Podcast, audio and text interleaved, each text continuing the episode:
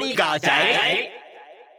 哎，我们上一集呢聊到了《明星志愿三》跟《甜蜜乐章》里面的各个角色的爱恨情仇啊。这一集呢，我们好好了解这个游戏的游戏性，也就是身为明星经纪人是如何经营一家公司，看我们两大妈妈是如何处理我们旗下的小姐跟先生的。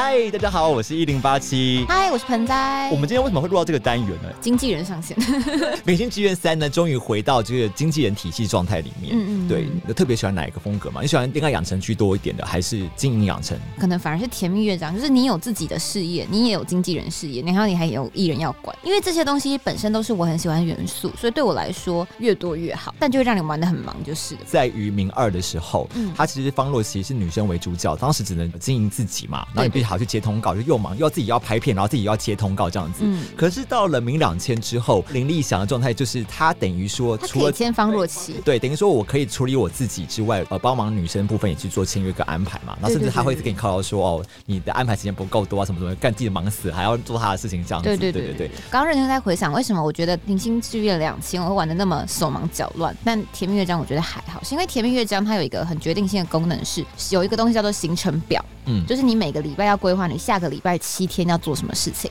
对，它有一个事情是，如果你要去大地图电视台啊，或是去唱片公司接案子的话，你那天必须要是自由活动，你才有办法出去行动这样子。要不然的话，你拍片的那一天你就是就是在片场，然后也不是说哦你去拍片，所以你可以在片场顺便接通告，没有，你那天就是在拍片。对，怎么样？像你签了方若琪之后，你要出去接自己的通告，你要接方若琪的通告，你还要拍自己的片。对，所以等于说你的自由时间会变成说，你一个礼拜就算你的疲劳度根本就还没有那么高，但你会为了去看那个刷新的公告，你一定一定会空出那一天，对，去跑接通告的行程。游戏设计来说，我觉得蛮有趣的，但它增加了很多的困难性，因为你一直拍片的话，你就没有办法去唱片公司看新的通告。对，对啊，我觉得这个设定其实超残忍的。所以有的时候，我为了要在明两天用最有效率的，嗯，不浪费游戏里的每一天为标准的话，我就会一直疯狂的读档存档。就我可能会下个礼拜，我一定会礼拜一就是固定的自由行程。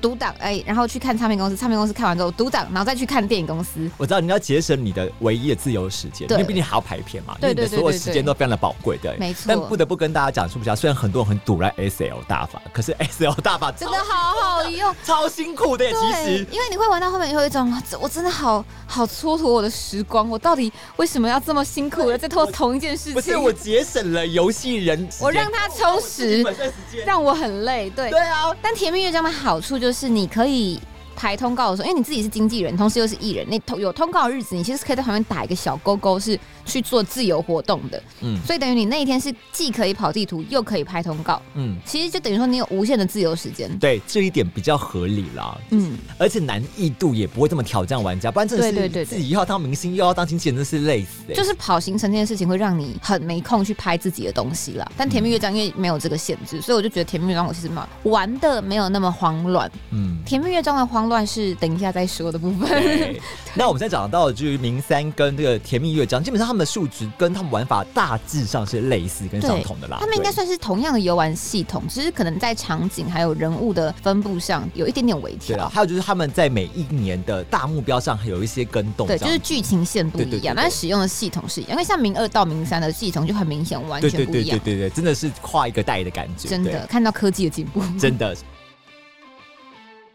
首先是说我们这个公司背景数值，就最基本的这个从名义开始的，像是公司的知名度啦、公关跟资金。那资金当然一定知道是整个游戏里面最重要的，一开始就是负债嘛。嗯，那我们讲一下这个知名度跟公关的部分。其实我觉得这两个东西都是在《明星志愿三》很悬的一个东西。对，有一段时间不停在测试，到底要怎么样在不购入那些额外的道具的情况下，快速的增长我们的知名度。公关是你跟 NPC 的接触的程度。对，例如去唱片公司接一次通告，就是你会点一次周映彤，然后跟周映彤的好感就上升一点点，那个一点点累积到一定的程度之后，它就变成哎你公关上升的一个方式。嗯，但是另外一个知名度的话，是你的艺人完成作品并上市。嗯，然后我原本以为只要有任何形式的新闻触发。嗯。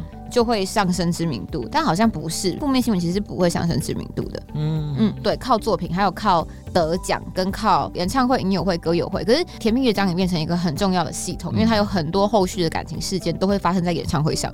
你一定得办演唱会，他会要求你办巡回演唱会。嗯嗯嗯，巡回演唱会在名山里面是只有剧情跑出来，加贺大泽说你的那个银河录的很赞，狂卖，帮你办巡回演唱会才办得到的东西。是，在甜蜜乐章就是你有钱你就可以办。对，关于公司的知名度跟公关的部分的话，它倒是直接的在系统上会直接显示说，在一到五名，然后各个公司它的知名度数值是多少，公关度是多少，然后下面刚好就是各个艺人的这个人气呀，当中的排对对对对，会直接把公司跟跟个人都排出来，这样子会帮你把每个公司的什么什么保守的啊，什么养精蓄。锐，养精蓄锐的这样子的状态去做评比。那我觉得有句地方是说，公关是比较直觉的，他很多通告的时候，刚刚好我们可能就差一些数值才能签约。对，但是你跟他关系比较好的时候，你就可以被破例帮你选。明三跟甜蜜月章是你按下去就是你的啊？真的吗？对，公关部分还有就是说自制唱片的部分嘛，你公关能力好的话，你才有办法找到相对应比较厉害的制作人帮你去做嘛。对啊，像周映彤就很抢手啊，他就会很能够做抒情类。我记得是抒情类为主，啊蓝调的话会是一个叫池浩的人，然后池浩这个人真的很神秘，你从来不知道他到底在哪里。因为我有的时候会无聊，我就会试图在各大场景里面去跟一堆完全看起来很不重要的 NPC 就是戳戳看这样子，然后我发现好像池浩他其实就住在某一个角落的录音室里，就是有一天我去跟某个 NPC 对话，哎，他的名字叫池浩，哎，要修。对啊，其实是他这个设定还蛮有趣的。但等一下我们在聊到就关于自制唱片的时候，我们可以好好聊这个区块。对，这是他公司的背景素质的部分。他身为养成游戏部分，他的行程安排一定是。他一大的挑战，那像美少女梦工厂，你就是每天要排那个行程嘛。嗯，那所以我们可以直接以我们在玩的这三年的期间各种挑战来讨论。那我们这边呢，就模拟在游戏三年的过程中呢，在每个阶段会遇到的难题跟挑战，在这边跟大家娓娓的道来。第一年。一开始在完全没有基本素质的状态底下，你就是训练很重要，是提升你素质的重点。可是问题是你素质又非常烧钱呐，你就必须要赚钱，赚钱就靠打工。嗯，而且这种打工可以赚到名气。对我，我昨天在跟七耀说，我的话，我如果在培养艺人，我前期其实比起打工，我可能啊，比起训练，我可能会。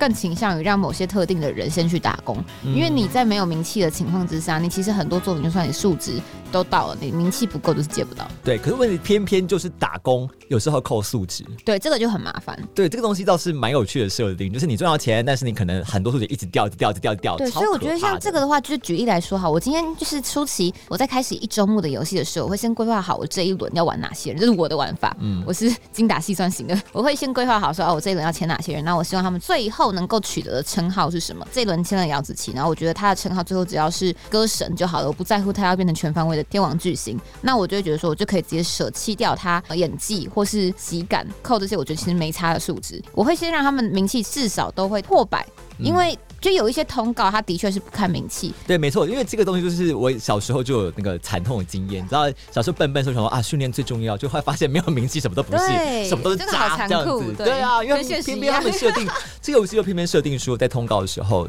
你名气跟人气还是有一定的程度的需求。对，而且制作人的感情够好，例如你跟 Sosa 陈格飞够好的话，有些时候你的艺人数值差一点点，他会让你接。对对。接下来就是，如果你的艺人数值有差，他在通告上的失败率会提升。对，这个失败率本身真的是哇，也是很可怕，真的。对，然后我有强迫症，我的艺人只要这一周当中有人失败一个通告，我就去独挡。你这是不能接受，因为你知道通告有没有成功，跟有没有顺利打出完美，它会很大的影响你后面能不能入围跟得奖。第一年像我们刚刚讨论的，刚开始的时候，你大部分数值都非常非常低，所以通常你两三个月内一定要疯狂的训练，但是你要搭配一点打工这件事情。所以这个一开始的挑战就是你这个拉锯战，就是你基本素质跟金钱跟你的名气的挑战性嘛。还有个疲劳度的拉锯战。通常我觉得数值里面，不管如果你不知道要先让它生什么，我觉得身体能是最好的，忍受那个疲劳度会比较高，比较不容易生病。对，不容易生病，不容易失误。基本上这一二三代都是最基本的玩法，就是你如何调配这个程度。嗯，当你接到了第一个通告以后，你就开始慢慢的起飞嘛。对，你就比较容易摆脱脱贫的状态。对，而且其实打工跟训练，它在一定的程度，就是当你的数字到了一定的程度之后，它就会升不上去了。例如说，好，我演技。到三百，你继续上声音表情的课，你的演技也没办法像之前一样就是加八，你可能会变成加五，有点像是你一个技能，你过了新手期之后，你要开始深造。那那个进步的幅度就会降低，对，所以这个时候你反而去拍一些高级的通告，加的数字更快，拍到后面你所有东西都九九九的。等于说这个游戏中有很多的这个数值不能只靠课程来加成，很多时候要靠这个实战经验的 case 接这些唱片、电影、电视实战经验来突破这些数值的关卡。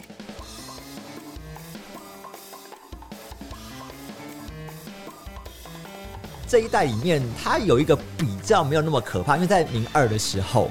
我们接到通告，它会有一些很鸡掰的地方，例如说这个通告是二三四，这通告是一二，这通告是一到五。对，说一周有七天，那它会有一些通告类型是限制说你这一周只有礼拜一二三能拍，因为像大学生在排课的感觉。对对对。然后变成说，因为你一定是想办法想要嘎通告的，因为他们其实又很有趣，他每一个通告又会有一些就容许的误差值，就是他一定会比你刚刚好的日子再多出个一个月或是半个月这样子，所以你还可以中间万一今天 miss 掉了，因为本身其实演员自己也很容易。就失败。对啊，所以我就说存档读档很重要。那个礼拜我真的不容许我一个礼拜里面有一个失败，就会让我觉得，哎，可是我记得明三通常不会有这么靠。对，明三的话好处就是它的通告的安排自由度提升的非常多，但它还是偶尔会有一些些类型是你真的只能够特定的日子做，例如你的周末才能够录综艺。嗯，啊，反正我确定，例如像是你有主演的电影。或是你的唱片上架了之后，嗯，那你的宣传行程就一定只能周末跑，对。然后宣传行程其实会蛮大的去影响你这部作品它的热销程度，然后进而再影响你入围的机会。所以呢，我通常还是会让他们在前期先跑一下，后期你已经红到一定程度，你就算不跑任何东西，你就还是一定会稳上，说就安心的，就是放飞所有的宣传档期，就跟明星大牌之后可以不出席记者会之类的一样，你懂吗？对啦，可是就是还是你可以理解说这个部分还蛮符合现实生活中宣传还是很重要的。对，因为宣传行程加了。疲劳值跟压力值真的特别高，对。虽然听起来好像《明星巨人三》好像也比较 friendly，但是呢，他的角色其实是蛮机车的。对，就等于说你现在好，但是你的角色们都非常的 drama，你要处理他们。我们举个例，举个例。刚刚提到嘛，肖一丽她身体不好嘛，所以就算你有七天可以运用，你可能得疯狂让她休息。然后再来是姚子琪，她会需要很多时间创作，跟她回学校读书。对，而且她在中间的时候给你冒出一个，你再不给我时间休假读书的话，我就要被退学，那我就会退出演艺圈。他们会不停的以死相逼，真的，真的，真的很可怕哎。对，搞什么？好可怕！我的艺人通通都要离开我，而且姚子琪他们家有灵异体质，所以他们在鬼月的时候失败率爆炸高。到那个时候是我唯一会接受好了有失败没关系的时候，我甚至就会让他们就你就乖乖的嫁给我你完美主义者哎，对我就是累。而且我觉得最好笑是姚子怡完全承接姚子琪灵异体质，应该会玩的很累吧？你就想象一下，你同时签了姚子琪跟姚子怡，不知道会发生什么事。鬼月完全废掉，超好笑的。鬼月直接在这间这公司直接休息，大家都是疯狂去度假，度假还可以顺便加一点数值，你知道吗？真的，度假其实是好用的，在于这种任何养成游戏里面，因为你是花钱休息，所以你就会意外得到一些数值啊。对，而且你的就是心情会好很多。对啊，这蛮对应的啦，就是你出国游玩总是会有一些新的想法啊什么的。对，这就是所谓一开始就是我们第一年的这个签约求生期。但是其实第一年也讲到一个很重要的设定，就是说你要想办法脱贫嘛，因为你跟你跟贺总借了钱啊。以明三来说，你第一年跟贺总借到那笔钱，你获得能够运用的资金大概是三百万，三百万够。你签四个艺人，嗯，但是你就要搭配好，因为有一些艺人就会特别贵，对，就是你只能够签一定量的艺人，然后，但是你要想，你艺人签进来不能只是签进来就算，你还有一笔训练的费用得算，嗯，因为你总不能就是真的把他进来之后就逼他去打工。对对对对，就是其实真的是矛盾的啦，而且其实，在第二年初，贺总就会上门来讨债啊。嗯，而且你现在如果第一次还不出钱，后面的债务就越来越大，越来越大这样子。有很有趣是，你这个时候就可以看得出来说，哎，你比较早先进来的艺人，他可能已经上轨道，你就会感受出来，他真的是一个人在养全家。对对，有些人真的是真的很好，真的很好 用。谢谢你，而且你第一年除了你要还贺总钱，你还要赶快存第二年的续约费。其实这种东西某种程度上，你就可以理解说，好，有一些角色虽然人设可能我没那么喜欢，可是他真的很好用啊。对啊，有些真的很好用啊，像陈义夫好像第二年、第三年他续约只要十块钱。我不知道这件事。你不爱陈衣服啊？就说我就是玩的很就是自我中心。了解姚子琪。姚子琪也不贵，而且他是一个你只要跟他感情够好，他其实就真的都很阿萨。好了，火力嘎仔推荐姚子琪喽。哦。欢迎大家推荐大家赶快进入我们姚子琪世界喽。真的真的大量 大力大力推荐姚子琪，他真的是好男人。其实第一年还有个很忙的事情，就是我们要想办法把艺人签满，这很难哎。其实哦对，因为艺人不是说你遇到就可以签，你要解锁各式各样乱七八糟的剧情。对啊，我们刚刚有举例天晴就是一个非常难签的艺人，对不对？对对，其实天晴你签下去的话，你如果打算填天晴，你另外三个艺人一定要签非常便宜的人，你反正一个是初始女角嘛，就不用签，然后另外两个你可能就真的是要签可能苏曼君或陈一夫啊之类，就很便宜的艺人，你可能就很难再去签季翔或光谷威。对，重点是大家好想想哦，像例如说很多角色还搭配一定要互相绑来绑去这样子，对啊，等于绑一个就绑两个，然后例如说我想要签季翔，一定要先签欧一欧一清，嗯，对，然后天晴难度好像是说，因为他会先写一首歌给你，对，天晴的故事是他是一个落难的 A B C，他就钱被骗光，都在公园那边耍废，然后你就过去，就会跟他了解一下情况，说啊你怎么一个人在这啊什么什么的，然后他就会说啊他旅费被骗光了，他现在在思考该怎么办。那时候就是觉得说他的外形还不错，蛮适合来当艺人的，所以你就会说，哎，要不要来我的公司啊？我可以给你一份工作。但你的选项这时候就很重要，他的选项有两个，我真的都是记忆犹新哎，就是好惊人啊！他会有两个选项，一个是我这里有一份工作，跟我这里有一些钱。你好惊人哦，我的选项都记得。对，那这个时候有勾起你的记忆吗？大概有印象了。但是你这个时候不可以跟他说我有一份工作，因为他就觉得你是不是又要来骗我，他就跑走。对，我就觉得这些人很难搞。对，所以你就要说我这里有一边钱，然后你就要先给他一叠钱，然后你就好像会损失个几万块，然后你一开始先破财，好没关系。但你之后他拿了钱之后，他就很感谢，说我之后一定会还你，然后你就没有再见过这个人。之后你再去酒吧。然后就看到他酒吧唱歌，对。然后他这个时候就说：“哎，就是上次在公园借我钱那个人哎，真的好感谢你，我再也找不到你了。来，我这边有一首歌，先送给你吧。”就获得一首歌。然后天晴的歌的歌名都很天晴，反正他就送了主角一首歌。然后主角回去之后就必须要把这首歌给拍出来上市。重点是因为第一年要有钱拍出来，然后重点是因为自制唱片或自制的戏剧高，百万起跳，回收的速度非常缓慢。对，因为他会就是可能你上市之后，你要到半年后你才会拿到这笔钱。嗯。所以你在天天晴的情况下，你一定得在上半年就先把这支唱片给录完，嗯，然后上市，你才能够在下半年开始需要大量用钱的，例如明年各个艺人的续约金啊，然后后总要上来讨债啊，就是这些大量开销到来之前，先回收到这笔钱，不然你的公司就会很惨。天晴的攻略，它的逻辑真的是用倒推的方式去呈现了，不然你真的什么都来不及。它这个是要事先布局，不然会你无法拿下。真的，就是它需要，它很难啊。但是它的好处是跟姚子琪一样，它的创作量很惊人。因为天晴真的是一个很神奇的，因为你。不管怎么样，你都会遇到他了，所以你就一直以为他是一个 friendly 非常好找到人，那其实是不，他很难找到，而且你会一直看到他，但他死都不跟你签约，这样。对，你就想说他到底要怎样？他到底要怎样？他要你把他的歌给拍出来。对啊，其实其实就是《明星志愿三》一开始真的设定一些让你有点小击败。我跟你讲，录歌不是只是把它录完这么简单而已，你还要先生身上要有一个有那个能力录这首歌的艺人在。对，我觉得他的设定真的是层层叠叠，有点困难。对，然后你要有这个艺人在，等于你前面要再投一笔钱。但虽然因为是自制唱片，你有全部的决定权，所以就算这个人是个菜逼吧，你还是可以让他去唱这首歌，但他就会唱的很烂，然后卖不好。对啊，一场空，是不是其实很难？然后你看，你看，想想看，邵伊利第一年还会先死掉，第一轮还会先死掉，他会先死掉，没有错。对啊，我觉得难度多高啊！但是这样讲有点坏。但假如肖伊利死的够早，你就还来得及在其他人还没被牵走之前再去牵他们啊。对，你看肖伊死的够早，你就可以去签天晴。也也是啦，可是这我我我是没有印象中，我到底有没有在第二年或第三年换艺人，好像很少，我都是很早就把它签完，签刚刚好的。看起来有些的设定好像是有些人会在中间换艺人吧？我有过中间换艺人，就是例如 就是呃，欧以晴，对，工具人，对他就是工具人，对不起，而且他在我公司的那几个礼拜，我都只让他打工帮我赚钱。我要准备付他的违约金。好，我们这边跟欧艺兴说声道歉，对不起哦，对不起，我们公司不缺会唱歌的人了，对不起。而且你是做牛做马给别人，对，而且因为我都签男人，所以我的女性艺人一定得会演戏，对不起。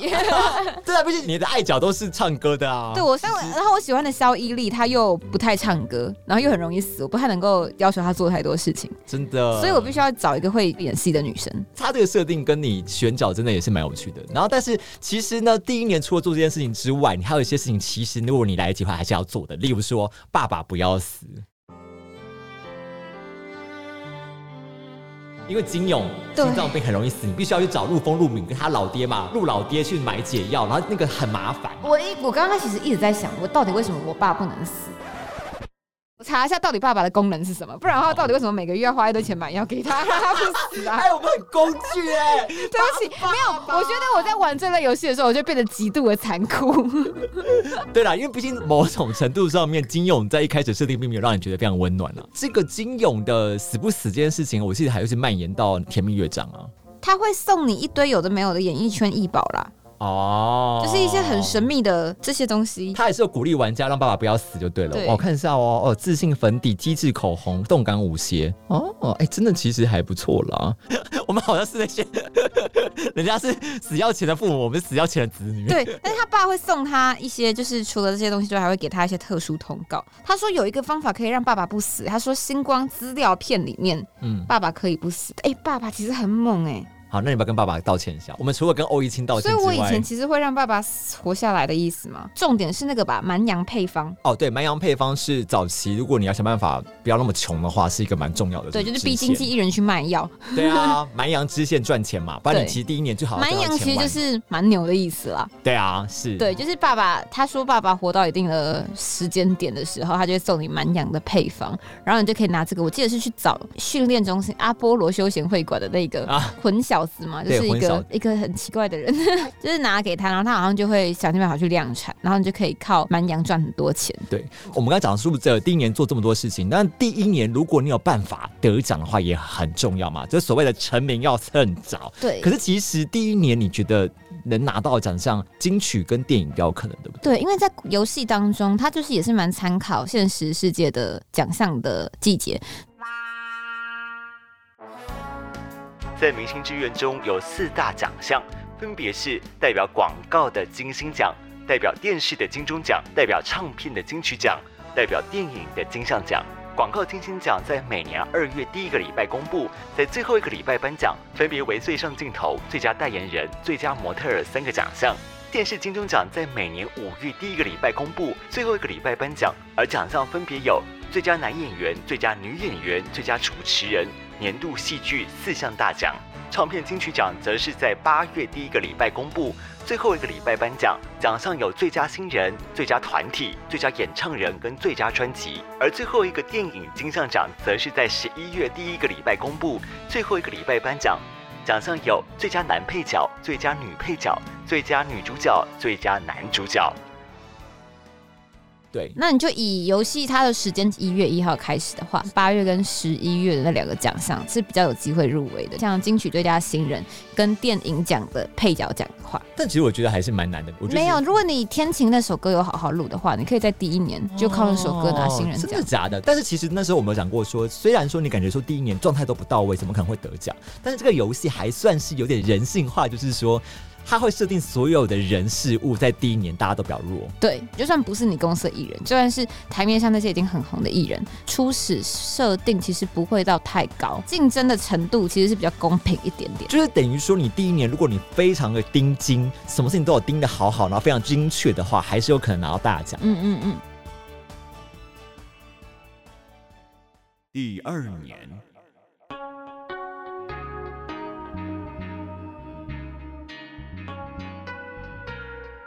那第二年呢？想当然尔，一定就是拿奖的关键期嘛。因为这游戏第三年做了很多无微博的事情，让你可以做。所以第二年的奖项分配非常非常重要。对，应该就是你的丰收期了。你最好第二年奖项全拿。对，而且重点是你还要各个角色还要配奖。对，有些角色说什么啊？我要成为戏剧天后啊！我要成为广告明星啊！对对对对对，不是一大堆这种大那种世界奖项里嘛？哎，这个设定起在《明星志愿一》就有了。我们可以来分析一下各个奖项。像二月的这个广告奖，其实它就有分为三个：最佳模特、最佳镜头跟最佳代言人。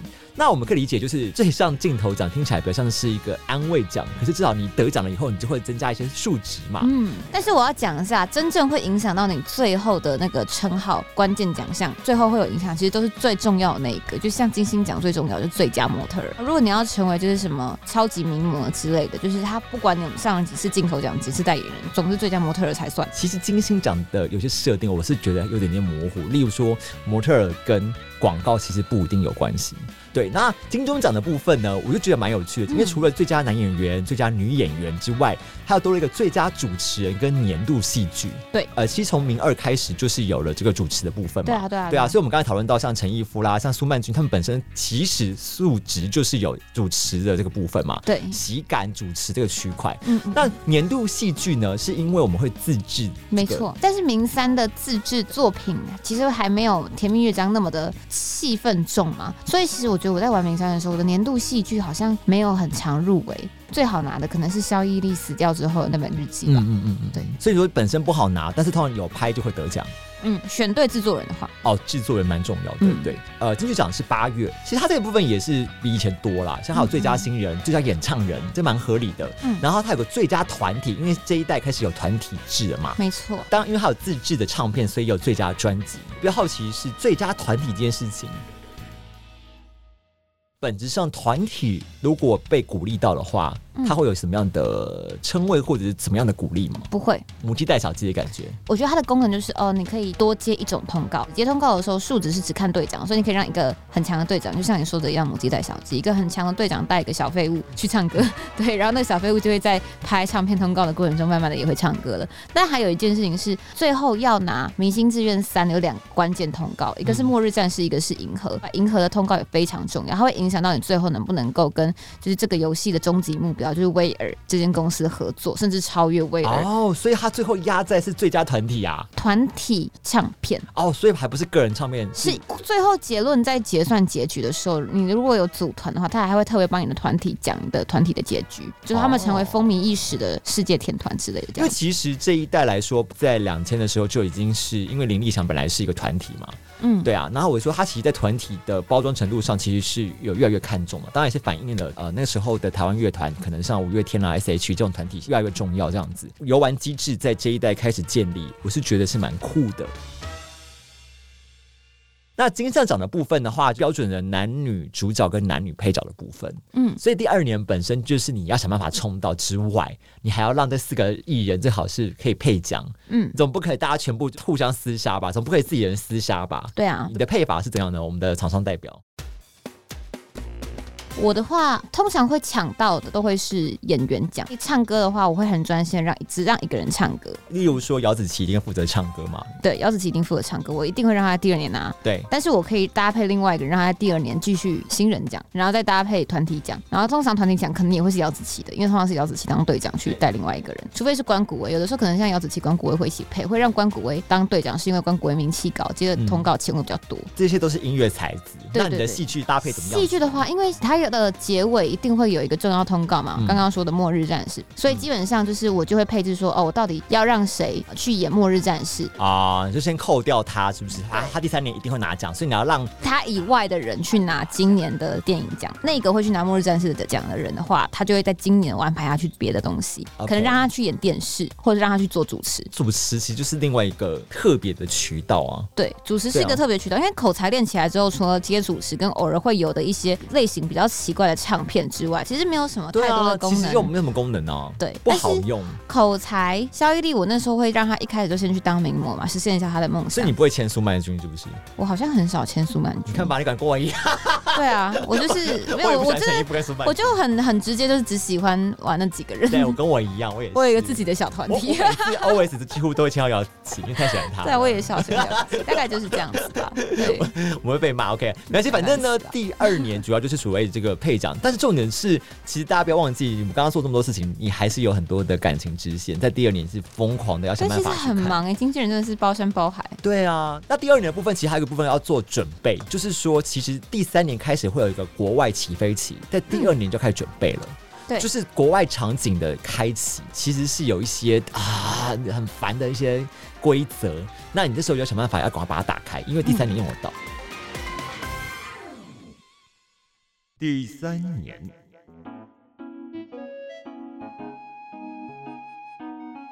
第三年没有跟着国际起飞的话，你就差赛了。嗯，它这个设定其实我觉得蛮有趣的，是因为这个东西在名一跟名二其实是并没有这件事情的，而是说呃给多给你一年准备，说哦你你今年没有拿到，那你还有一年可以想办法赶快把这些里面拿到的奖把它拿完。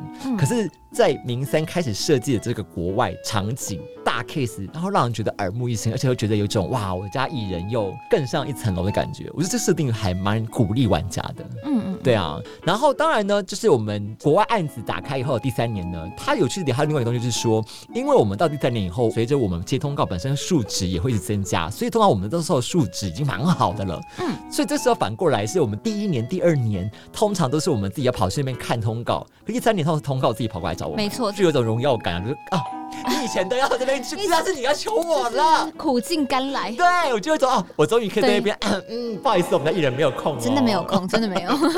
但是真的也没有空，是真的没有空。国际的案子本身很有趣之外，有荣耀感，大家都主动来找我们，而且看起来都蛮厉害的案子。就相较于你在第一年看到案子，很多这什么渣，然后是男配角烂死了这样子，很开心之外。呃，其实，在第三年，他们设定了就是我们刚刚讲述的，会有一个国际超级大案子，就是我们大宇宙影业超级厉害的案子，叫做《末日战士》。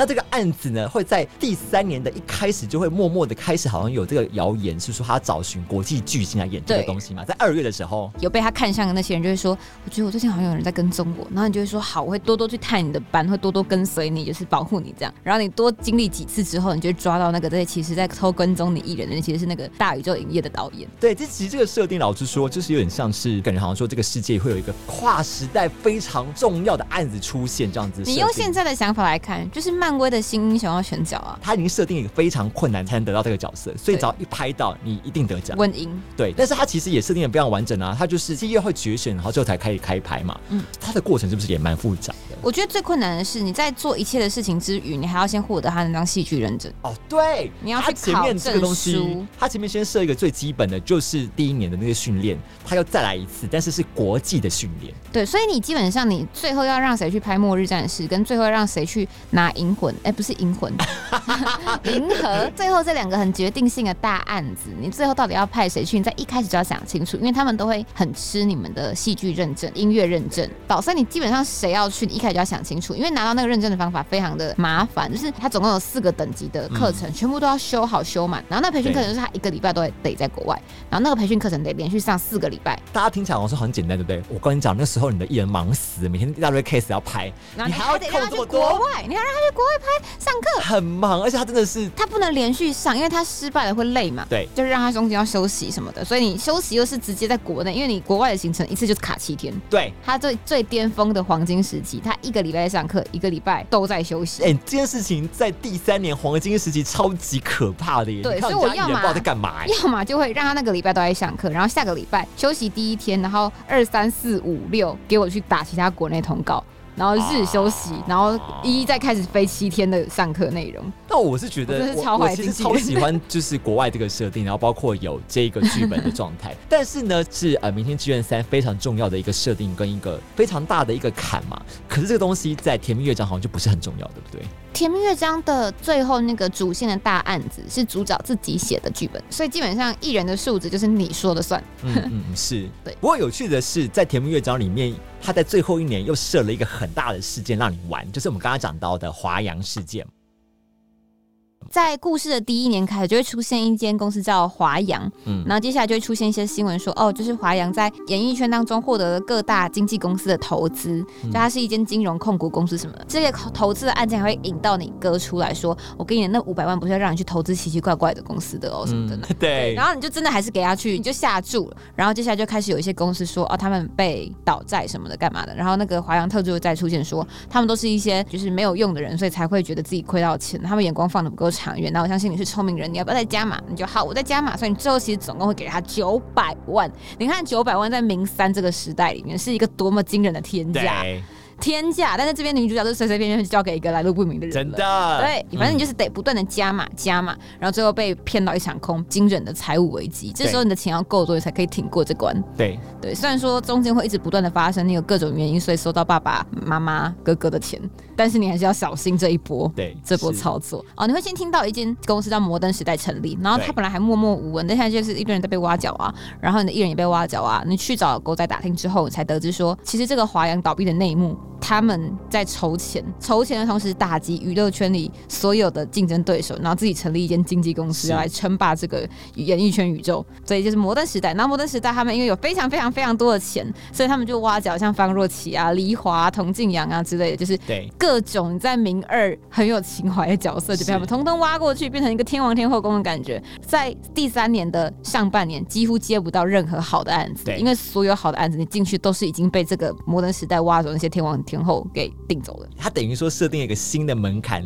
而且是在你第三年考验你最终的作品的能力。对对，就是你刚刚解套的方式嘛，就是说你说在这个完全你无法接案子的时候，最精华的时候，解套方式再讲一次，我们的厂商代表自制作品啊，所以你中间你得跟艺人培养一定的感情，你要给他们一定的自由时间去创作作品，你要养到一批无情的创作劳工。套一句锦溪说的话，关键时刻还是自己人在。靠得住，对，真的。但我觉得这个设定超级有趣，真的很好玩。而且我跟你说，主角本人也很会创作，但是他的作品得奖几率不高，但是不失为捞钱的方式。但不得不说，到了《甜蜜乐章》以后，把自制产品玩法有很明显的把它拉上来，嗯，变更好玩了。很多艺人他的产量优而多，像是姚子琪嘛，姚子琪跟慕容和系的作品几乎是首首必畅销，曲曲必得奖。对啊，就是这些人价值就更高了，对，就是巅峰时期，你就看到年度戏剧或是什么最佳专辑，三个都我们的人。呃，明星自愿愿意开始玩自制唱片或自制的这个戏剧，其实我有蛮惊讶的，因为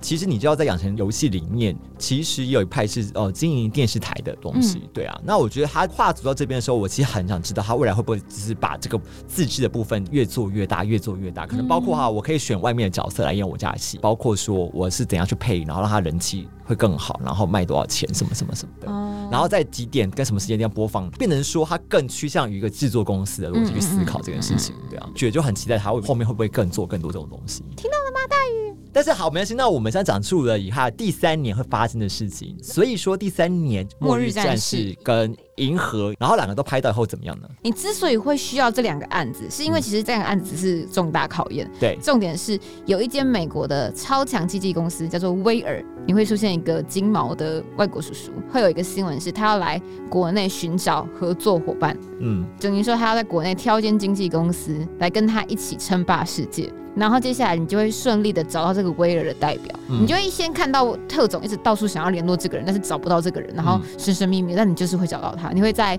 我还记得是在环球影院，然后讲完话之后，他就会说：好，你接下来我会观察，重点观察，然后你必须要先做到一些事情，例如我知道最近有一张享誉国际的制作人打造一张年度大作，就是银河，你去拿到给我看看，那你就去拿，然后再来说哦，我知道大宇宙影业的史迈克要来拍一部就是剧作，你去拿到给我看看，并讲到天哪！而且他唱片还要求的是团体，这个真的是很多人一开始可能会 miss 掉的东西。对对，所以如果你玩到那边，你才赶快去组个团的话，是没有用的。因为你要能拿到国外的团体唱片，你必须现在国内录过三张团体唱片才行。真的是，它是门槛设定的，真的是是吧？一环环环相扣。就是跟你们说，玩明星资源，如果你想最后拿到期望中的很好的结局的话，真的是一切就要在开始前都先规划好。几月会公布这个？十二月啊，还是最后结局？最后的结局。然后他就会说，现在我要宣布我的合作伙伴。然后你其实是可以选择我不去的，然后你就会拿到一张超屌的结局的 CG，就是跟你的秘书一起躺在沙滩上晒太阳，然后就放威了鸽子。因为你超屌，你已经超越他们了。哇塞，真的假的？就会有最好结局，好像成为地表最强、超越威尔的国际经纪公司，就有类似像这样的称号。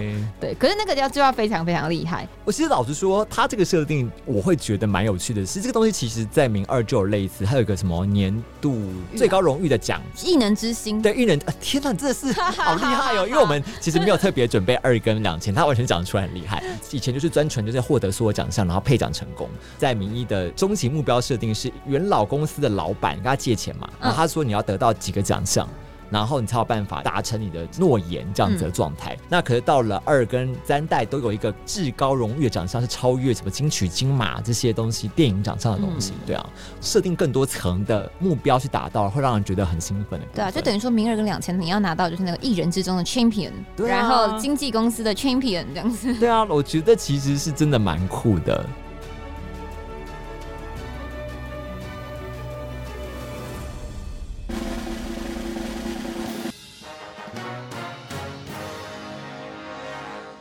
哎，终于讲完我们所有有关于如何玩这个三年的历程。那我们来讲讲我们玩明星志愿以后，从中获得一些乐趣跟一些想法哦。知道我从一代开始以来，我其实超级喜欢去接通告的时候，因为我觉得好像去过百货公司一样。嗯，你就看到很多通告，你就看他的名字，看他的介绍，然后你去思考他到底是不是一个好的通告。那我问你，当时接通告的时候，你自己是怎么样去评断这个通告是好还是不好呢？我觉得首先当然是看星级，它本身会有一个几颗是几颗星，通常是讲它的难度或者是那个嘛，对不对？我自己觉得你这个东西到底好或不好，尤其是电视是越难评断的，因为电视通告期很快。之前我以前有听过有人说，他接 case 是看他的那个描述性，故事描述的合不合理，或者是有没有感觉花精神来讨论这个 case 是好是坏，但是好像不一定，对不对？这我觉得这个真的好难讲哦。但是有一些就是你已经很眼熟的通告，你经常。看到他出在排行榜上，你就会记得他，那知道这个真的，这这真的是我会尖叫哎！我记得我在《明星志愿一》，《明星志愿一》有个非常有名的通告叫《出轨的浪漫》。这一部戏呢，它超级有趣，因为它呢，它的故事是描述说，一位贤惠的家庭主妇不堪丈夫风流成性，想要借由外遇来报复，却没想到爱上了这个偷偷摸摸的行为，就是《出轨的浪漫》这部剧。这部剧在当年呢，它是三级片，而且它的难度只有三颗星，而且是女配角而已哦。但是你只要拍了以后大红大紫，你知道会入围超多奖项，超厉害。以你配角的身份去入围一堆奖项。对，但是因为它是三级片，所以你接的时候其实会压力很大，而且还会上新闻。嗯嗯嗯。对，算是一个当年我觉得很有趣的的设定。对对对对。其实我觉得它是一种，就是有时候你已经准备好了，你的数值都已经在一个状态里面了，可是你就缺乏一部好剧把你推上去的感觉。然后你在前世今生，你可能在上一轮呢，可能就哎到最后只变成实力派演员，你缺乏一部好剧，所以你在下一轮的时候，你下一次玩的时候。看到一部好剧的时候，你真的会觉得哇塞，换我可以演这部横扫所有影坛的大奖了吗？那种兴奋感，你知道吗？我这边随便列出一些，就是其实是厉害的剧。可你看有些名字，真的你不会特别觉得很厉害。例如说《妙手飘香之胭脂泪》，我觉得这个时候你就可以看，他的导演是范晓阳。范晓阳就很厉害吗？对，嘿，他是一个这个武侠故事改编嘛。当你已经记得以后，突然出现的时候，你会发抖，呃，有个名作，你知道会很紧张，说，不知道我们家艺人来不来及签，因为这个东西就自己会影响到你会得奖的。对啊，像五号摄影棚听起来多么的无聊，这我印象很深刻。但是这些我怎么都没有印象？难道是名医的吗？红牡丹、白牡丹我知道，五国皇后也会很红，没有？一招半式闯江湖也常看到啊，就是王晶都是这种摆烂摆烂片。对，王晶其实很会拍三级片啊。对啊，是，就是就是蛮有趣的设定。但我觉得我是觉得电视就特别难，电影还有一点点某几个这样子。对啊。这个东西就很像是，呃，食之无味，弃之可惜。可是如果你写的好的话，又很有趣。嗯，所以他后来不是增加让玩家自己投稿嘛？对啊，我觉得就很像是 RPG 的时候，镇上那些村民，他也可以都不怎么讲话，但他如果讲一些有趣的话，你就觉得很有趣。嗯，对，我会觉得东西就是这样子。我会觉得它相较于其他的养成游戏来说，通告本质上如果做的有趣的话，除了那些特殊的，像明二你特殊，你就必须要去集一些什么呃微博的道具啊，什么什么什么道具，也一直就是这种养成类游戏非常重要的要素。嗯，但是我觉得通告本质上它是有趣的。再来就描述到，就是《明星志愿三》，它有个划时代的变革，就是它三 D 画它的场景，而且你会像 RPG 一样在这个场景里面走来走去，然后包括看到这些人。但是当时一开始玩的时候，我觉得超级兴奋，相较于之前都是平面，每到每个场景都是平面，然后就一张图，然后就一个人到冒冒出来浮现，跟讲这句话结束。一开始觉得超爽的，有三 D 图可以逛，然后有有沉浸感。但是你玩久后真的很生气，嗯，因为很烦呐。这个通告你要走路走好长一段路，对，你刚刚说你觉得只有一张图冒出一个人说好像很无聊，我其实反而比较喜欢那种模式，可能是因为我以前也是蛮爱玩那种文字小说类型的爱情游戏，所以对我来说这种我是蛮习惯这个模式的。然后三 D 一开始会觉得什么意思，然后可能那时候我电脑太废，这个是三 D 跑一跑会破格什么的啊。然后我那时候就觉得说三 D 真的很难，因为它就会在一些你不知道角落其实有重要的剧情在发生，但你没看到你就走掉了。对，这个东西也是它其实蛮可怕的。它也不会提醒你说你确定要你要离开吗？你不走就是就是，其实我们刚才讲述说有些是你必经之路，例如说你要一直去签约这件事情，所以你要要找到一个很深处的一个房间去跟导演签约，很烦这样子。这种事情其实我觉得它可以很简单嘛，例如说你可以派出一个呃执行小助手特意跑去帮你签约，你就可以不用跑这么长，或者是快速签约模式。可是问题是他最烦的是说，就是它有很多的特殊剧情，是你必须要找到特定地点，然后特定的角落会有几个人在对话，你要去参与他们的对话，你才有办法触发这个剧情，就跟 RPG 一模一样。等于说它是养成游戏融合 RPG 的玩法，但是真的你每天要忙死啊，在那边管那些事情，你还要去走来走去，我觉得很崩溃。而且一个场景也都很大哎。我要去找去某一个角落，我真的觉得哦。可是走那个有一个很好笑的点是，甜蜜乐章因为主角自己也是艺人嘛，所以他自己也会有人气的问题。那如果你让那个你的主角在游戏当中艺人的排行榜上人气变得很高的话，你出现在那个场景，你会注意到一件事情，就是所有的 NPC 都会立刻转头看向你的方向。哦，真的假的？而且你走路在移动的时候，他们就一直跟着你转。然后你接近导演或制作人的时候，他会直接冲出来迎接你。哇，真的假的？对，哎，超有趣的设定哎，我都忘记这件事情了。我记得好像有。面对你的感觉，所有人都在趋之若鹜，这样好有趣。而且那个面对你还有程度差别，有的是你走过去他会离你近一点，然后有的是你光是接近他的房间，他会直接走出来。在门口等你，就是一种天后大驾光临的那种感觉，这个会很酷哎！谢谢谢谢大家，谢谢。我只记得说那个时候很有趣，是有一个压米的团体，是真实有这个团体。对，好像是一个台湾好几年前的一个对，就是已经一片歌手的团体。然后那时候他们就把安排在这个游戏里面，然后会有点像是代言人之类的吗？对，会一直告诉你说金钟奖在几月颁发，对对对对对对。然后我想说，嗯，我觉得周云彤比较适合哪一种唱片？你要找他给你一些小小的资讯，对他的资讯都是正确的啦。他这这游戏里面，因为你毕竟你要跟路人讲话，你很不耐烦的，比较不会给你假的资讯。嗯，可是还有一个很好玩的是，例如你今天你的艺人放假，你让他就是自由活动，然后你可能去公园，就看到他坐在椅子上哦，还是会有一种代入感，或者有一种新的沉浸。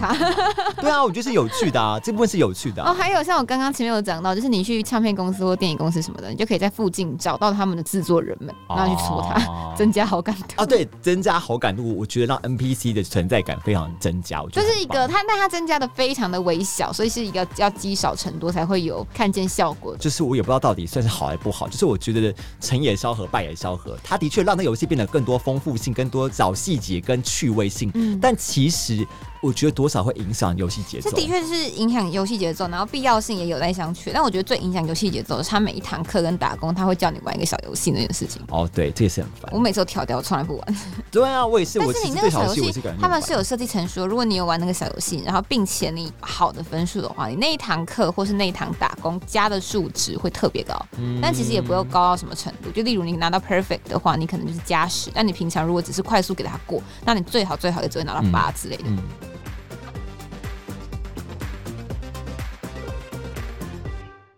这一代来说，因为通常我们的养成类型的游戏，通常都会给一些就是道具或者服装嘛。服装在明二跟明两千其实非常非常重要，跟它有很多特殊能力嘛。美少女梦工厂也是这样子。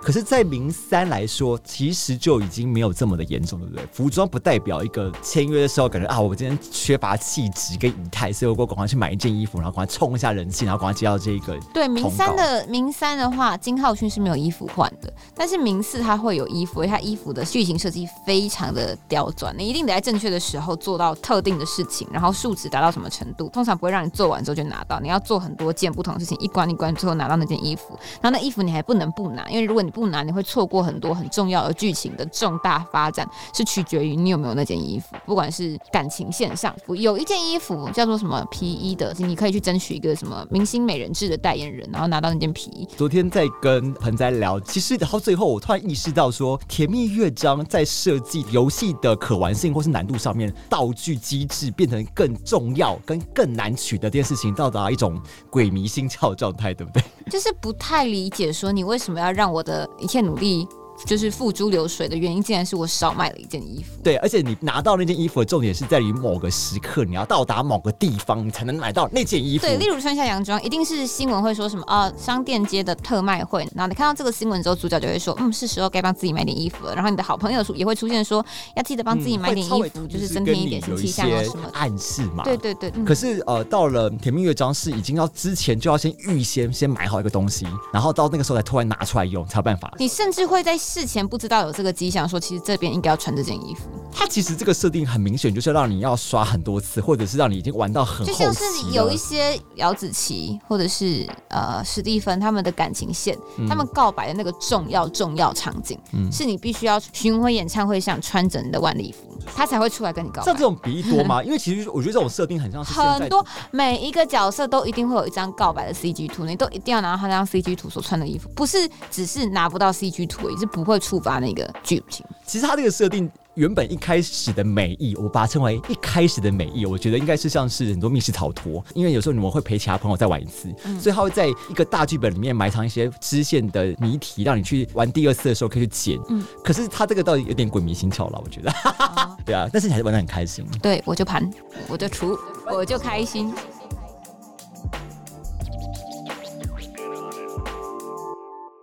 好，那我们这样讲述这么多，虽然说好甜蜜乐章，我们有一些批评的部分，然后我们觉得明三是很厉害的剧情，但是其实。我们还是很喜欢《明星志愿》跟本身的《甜蜜乐章》啦。嗯，虽然说有些带商榷的角色设定啊，或者是抢 CP 的问题存在，我自己跟盆栽是没有这么讨厌的。因为我只要玩的开心，我就是谢谢。我除了谢谢之外，就没有其他太强烈的情绪。就谢谢耶，我好开心这样。对啊，所以而且其实我们就是非常期待说什么时候会出一个《明星志愿四》啊。这个游戏你看，我们刚刚讲的这个《明星志愿》最后一代都已经二已经十五年了，对不对？《甜蜜乐章》会玩到二零零八年。对，然后后来还有两个手机游戏嘛。对，手机游戏的话，我们的盆栽居然也有玩哦，我真的觉得超厉害的。如果想听他讲，都是情怀，都是情怀。我没有推荐，也没有不推荐，就是我是抱着一个对明星志愿系列的情怀去玩的。谢谢大家。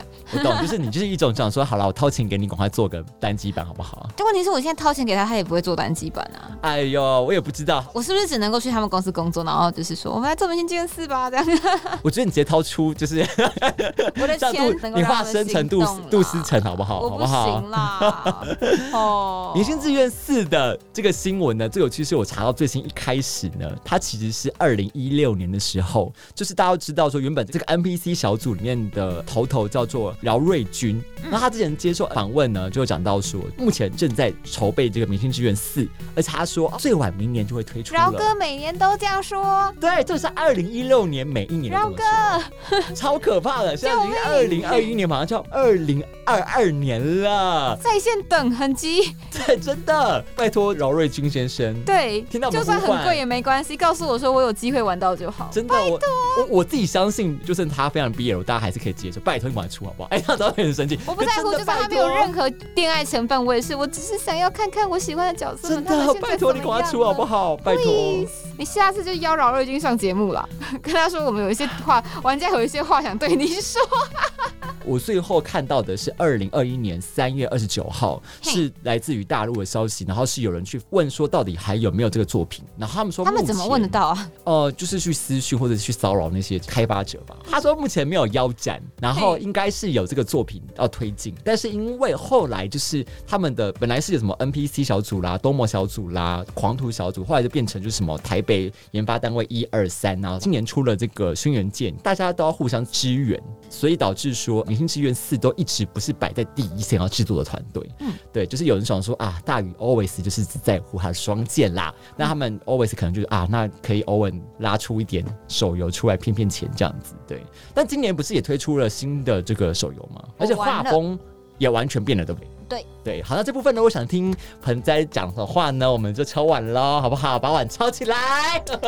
我我不知道我会讲什么。其实很多人在意说，因为毕竟我们看讲到一代到三代，尤其到三代资料片，很多还要连上网，那个认证机制，很多人觉得很送这件事情，所以很多人希望赶快就是一到三代赶快进入 Steam，因为其实像我们以前的《仙剑》《轩辕剑》都已经登录 Steam 了。嗯，对。那网络上也有讲说，可能是因为明星志愿在这个系统更换的状态。好像 Steam 的部分只有一个人在负责，是爆肝类这样子。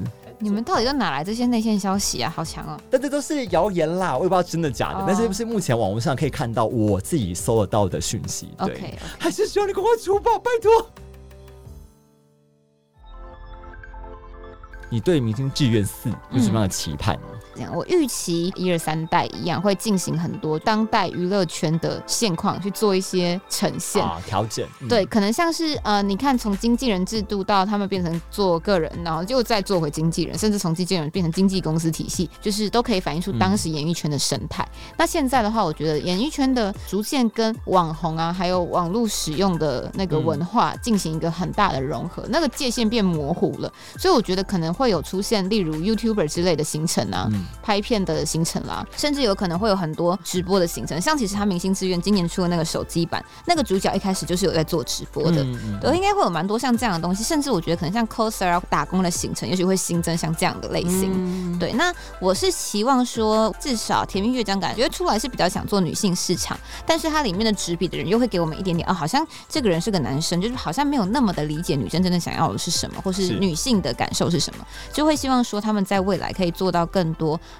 把性别的框架再跳脱一些些，游戏的体验感一直以来都是我觉得《明星志愿》让我非常喜欢的地方，有一定的自由度，也有一定的剧情量。这些东西能不能够不要去破坏到玩家对前几代累积起来的感情？毕竟现在还会玩《明星志愿四》的人，我相信有很多都是像我一样，可能小时候玩《明星志愿》长大的人。可不可以实现我们就是继续做这个梦？真的是要看看大鱼资讯愿不愿意的，就是跪求，谢谢。真的拜托，那时候我对于《明星志志愿四的期盼就是，我还是很在乎的是它的游戏性，跟它的经营的呃层面的部分。嗯所以像是我其实有一直觉得，像它在电视上跟广告的案子来说，我觉得它还是被弱化。你会觉得呃，明星志愿还是在强调于唱片跟电影。虽然说实际的演艺圈的确也是这两个比较强势，地位比较尊贵，我还是会觉得说广告的艺人跟广告的量，它都有它一片天。不管是广告主持、电视。